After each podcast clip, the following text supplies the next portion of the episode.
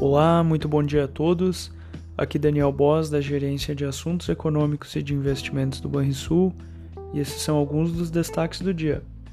As ações asiáticas fecharam com queda expressiva na contramão do que se observa nos futuros em Wall Street, que ensaiam uma recuperação, a exemplo dos já abertos mercados europeus. As autoridades chinesas sinalizaram nesta terça-feira que o episódio Evergrande Group não sairá do controle, tampouco prejudicará a economia.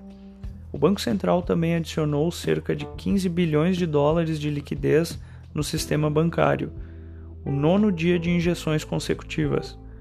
Ontem, os índices americanos registraram forte queda, com preocupações sobre o impasse do teto da dívida em Washington, aumentando a angústia dos investidores.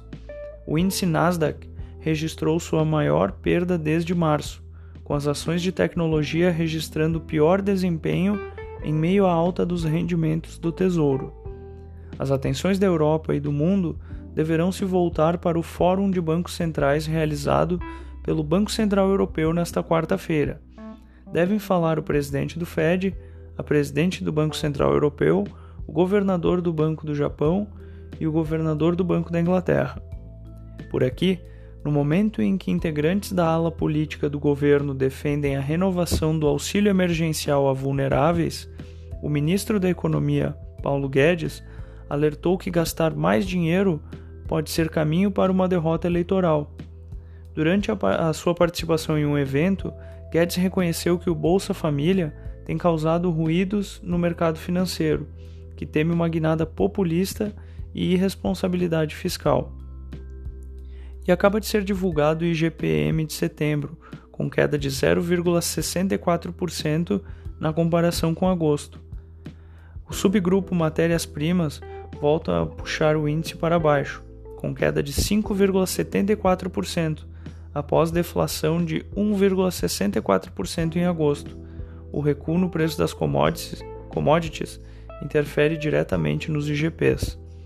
Vamos ao fechamento do mercado.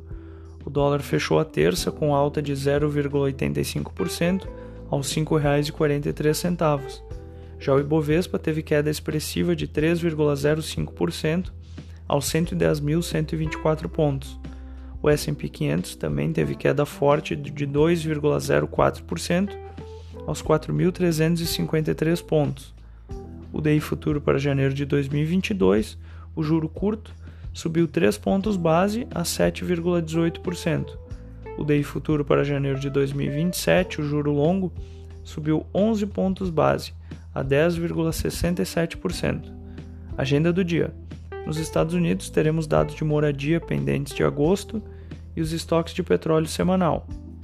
No Japão, dados sobre a produção industrial e no Brasil, o índice de preços ao produtor, o resultado primário de agosto dados do CAGED de agosto, com projeção de criação de mais de 270 mil vagas, além do fluxo cambial.